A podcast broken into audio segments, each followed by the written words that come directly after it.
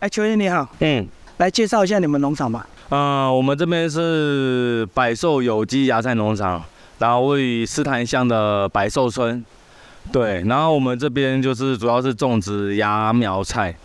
对，那我们这边经营了差不多有二十一二年了。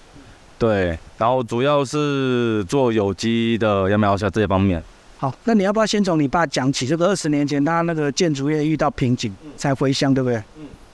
那早期爸爸为什么会先想到说种芽苗菜？其实那时候爸爸差不多四十五岁吧。四十五岁之前呢，爸爸是做建筑业的。然后那时候就是因为可能台湾动神的关系，所以自己接单的量产量没那么多。然后就回到了斯坦乡百寿村这个地方。那这个地方是这个地方呢是老家，是我爷爷奶奶住的地方。然后爸爸就是返乡过后嘞，就开始，因为也是中年了嘛。然后你中年呢，你要去找工作，其实也不容易。然后再来是体力啊、精神上都都有都都不如从前啦。那其实那时那时候就想说回到老家，那该怎么做嘞？要东想西想，哎，都想到说我奶奶。以前就是用茶壶种豆芽菜，那奶奶呢？以前呢生了八个兄弟姐妹，那变成说奶奶以前就为了要照顾小孩子，八个兄弟姐妹，所以奶奶就会用茶壶去培育豆芽菜。然后那时候也是爸爸的儿时的一个回忆，很好吃的一个一个芽菜。他的爸爸就回到老家，哎，就突然想到说，哎，奶奶种的豆芽菜很好吃，然后不如就来先种一下芽菜。那时候呢，也是被很多人被不被看好。为什么？因为其实你种芽菜太多了。再来是你传统市场跟黄昏市场的豆芽菜，其实你要怎么样去种出跟市面上的芽苗菜以区别来讲，那时候爸爸就开始，呃，没有想到说往有机方面哦，只想到说先把呃产品先种出来。于是呢，爸爸就开始呃投入了，全心投入了，就是种芽菜这个事件。那万万没想到说，其实种芽菜，呃，没有想到说这么的简单。我一直以为芽菜长得很快，所以很容易照顾的。呃，其实芽菜来讲啊，长得快，它会身体会变比较长；长得慢，身体会变比较胖。可是相对的，你长得你长得快的话，更容易烂掉。所以说，芽菜的部分，我们毕竟是种在货柜里面。那个货柜里面呢，是温室的。然后水温控制、湿度控制跟呃那个里面的环境的控制，那为什么要控制呢？因为其实芽菜啊，它在生长的过程中，它会产生热度，这个热度呢会影响到芽菜的品质，所以说你必须要用冷气的这个温度去控制到它适合生长的一个环境下生长。好像听起来好像有点困难，的确，为什么？因为毕竟小时候我们可能。呃，上自然科学啊，老师可能会教我们怎么样，比如说卫生纸用湿湿啊，豆子可能撒个绿豆芽，可能撒个几粒在上面啊，好像固定在三餐早中晚浇水，好像就会长。其实的确，那时候自己种的话，可能顶多可能二三十粒啊，四五十粒的小绿豆种子。可是当你要种五六百斤，甚至一千斤的时候，那个产量很大的时候，它里面的。的豆芽菜喝到水过产生了一定的热度，这个热度很重要，因为这个热度呢，你不能过热，超过它的极限的话，它的根就会开始烂掉。如果也不能太低哦，太低来讲，它的确不会坏掉，也不会烂掉。可是太低的时候呢，你没办法到你预期的时间采收。比如说你要五天采收，你从第一天到第五天温度都很低来讲，你到第五天的时候。它的芽菜还还是很短，因为什么？因为它长不大，长得慢就对，长得很慢很慢，长不大。所以说这个温度的方面是非常重要的。嗯，原来这个难度这么高。来跟我们介绍一下你们这个现成的看板，就有一些这个芽菜的一些种类啊。呃，其实我们上面呢，你看到上面上面一排，上面一排是所有的芽的部分，芽菜的部分。芽菜简单来讲，我们的芽菜呢都是种在货柜里面。那底下呢属于苗啊，像豌豆苗、小麦草苗啊、荞麦苗、葵花苗、紫萝卜苗这些苗呢，毕竟种室外。简单来讲，芽菜呢，它是要在货柜里面种，是暗室的，然后呢不能见光线，它要喝水的，喝水跟温度的控制跟湿度的控制。再来苗的部分呢，它需要培养土，一定要阳光，然后要水，因为苗菜的部分它一定要吸取太阳。的光线行光合作用，它才会绿化，它才会变成很漂亮的呃绿叶。所以说，一个是芽菜部分是种水根，然后不能见光线；苗菜是种土根，可是要晒太阳。就等于两大类，就对，两大类，一个是室外，一个是货柜。对，一个室外，一个是货柜里面栽种这样。然后你们好像特别走出你们的一个特色，就是做了很多检验，对不对？因为走有机路线。没错。后面就有很多报告。对我们像我们呢，报告啊，像比如说我们这边的水质、土质啊，包括芽菜的成品检验啊，都是要检验的。为什么呢？其实做有机啊，其实不是大家想象说啊这么容易，好像不施肥、不放。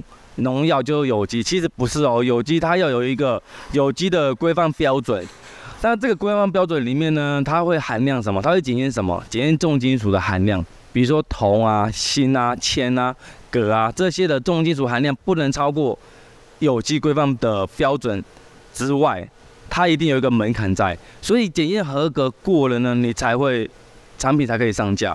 那检验其中一项检验不合格的话，产品就不能上架了。为什么？因为我们的产品很多都是可以以生食为主。那生食来讲，你可能对啊，如果说你的水质啊、你的产品啊、你的土质有有害的话，你你种出来芽苗菜，你对身体来讲一定是有不好的一个方式这样子。好，你们的那个水质啊，就是用溪边的水吗？对，我们的水质是用那个这条溪的水源。那这样子水质就很难控制哎，因为这个上游怎么样你也不知道。呃，我们这条溪的上游呢是明德水库的上游，那这条上游呢它是完全没有住家。第一个没有住家，第二个呢这条溪叫做紫湖溪。紫湖溪呢是早期爸爸是因为爸爸在这个地方是土生土长，那早期爸爸的儿时的回忆是这个附近呢有做一个造纸厂。那造纸的这个工厂呢，必须需要用到水源，那这个水源呢，就是用这条溪的水源去去利用水源去做一些纸类。那污染来讲呢，这条溪的上游是没有没有住家，也没有工厂，所以说我们的水源的矿物质非常多。所以水质管控得到，自己的土地管控得到，对，没错。包括我们水质虽然很重要，可是我们水源抽取上来的时候，我们会透过一些我们的仪器，比如说五层石英砂、跟红外线杀菌、跟臭氧杀菌等等的一些设备，过滤掉。虽然水很干净，没错，可是毕竟里面有一些杂质，我们一定要把杂质过滤掉，好的矿物质留下来，再来种芽苗菜这样子。所以里面还是有些过滤的设备。对，还是我们还是会有一些过滤的设备去过滤掉一些杂质。来，我们来看一些实体好不好？旁边就有这个是你们准备采收的嘛？呃，这个是还没，这个呢，这个是豌豆苗。豌豆苗呢？豌豆苗它还没有长大，它长大的时候呢，它会变比较绿。它这个呢是差不多种了三到五天这个时间，它还是算幼苗。那幼苗来讲，它是不能直接照射光线哦，因为我刚才提到说，苗菜呢它一定要晒太阳，没有错。可是前提的前置作业差不多三到五天的时间，会在一个苗菜的催芽室里面。这个催芽室呢也是一样暗示的。然后温度控制，那为什么要控温度温度控制呢？因为温度控制的情况下，它才会长得比较一致。再来就是第一个，第二个，因为它是暗示的关系，所以它没有灯光，所以它会是黄色的部分。所以说，等到三到五天的时间，它我们会从苗菜的催芽室里面推出来外面。那外面怎么样呢？它也不能照射太阳哦，它要在光线比较亮的地方，让它由黄慢慢的变成绿。就是现在的位置，对，现在这个位置，那变绿的这个程度呢，我们要去评估它，说它是不是可以直接照射太阳了。我们是一个阶段性，一个阶段性，不是说你从苗菜催芽室里面推出来就可以直接照射太阳，不行。为什么呢？因为太阳很强烈来讲，它的叶片呢会容易烧焦，会容易死掉。所以说推出来的时候，我们会在光线比较亮的地方，慢慢的让它叶片开始茁茁壮这样子。所以它还是有很多这个技术，对很多的这个层面，这然后一一一段一段的，对一个阶段一个阶段这样子栽种。讲一下那个白铁板，我看到好像你们有特别提到说那个白铁板的成本为什么不用塑胶板？这个白铁桶呢，其实白铁桶呢，为什么豌豆苗用白铁桶？其实白铁桶的用意啊，再来就是豌豆苗它的习性很特别，它的习性呢是怕热，可是它又要晒太阳。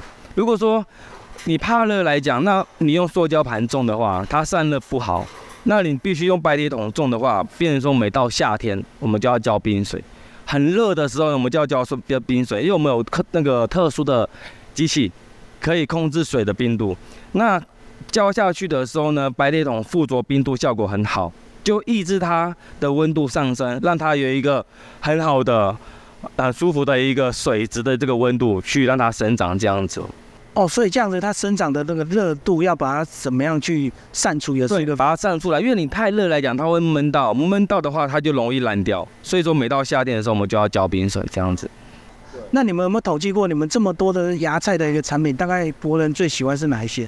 其实都不一定呢，只是很多人问说，呃，那么多的芽苗菜，哪一个最不好种，最困难种？很多人问这个问题，其实最最困难种的就是绿豆芽。对，为什么？因为绿豆芽是大家随随手可得的，第一个，然后在市面上你随时都可以看得到绿豆芽。可是呢，你绿豆芽你要种到好吃、耐放、跟脆、跟甜是不容易的。为什么？因为这个东西都会跟温度有关系，温度会影响到芽菜的品质。所以说你要种到绿豆芽好吃是不容易的。那一定很多人也问哪一个最营养？哪一个最营养？其实每一种的芽苗菜它都有它自己的优点。对，然后去看个人的喜好是喜欢哪一种的芽苗菜去搭配，或者是你要打金力汤啊，还是以生食为主啊，还是你要凉拌啊，都都有。好，谢谢我们邱先生，谢谢。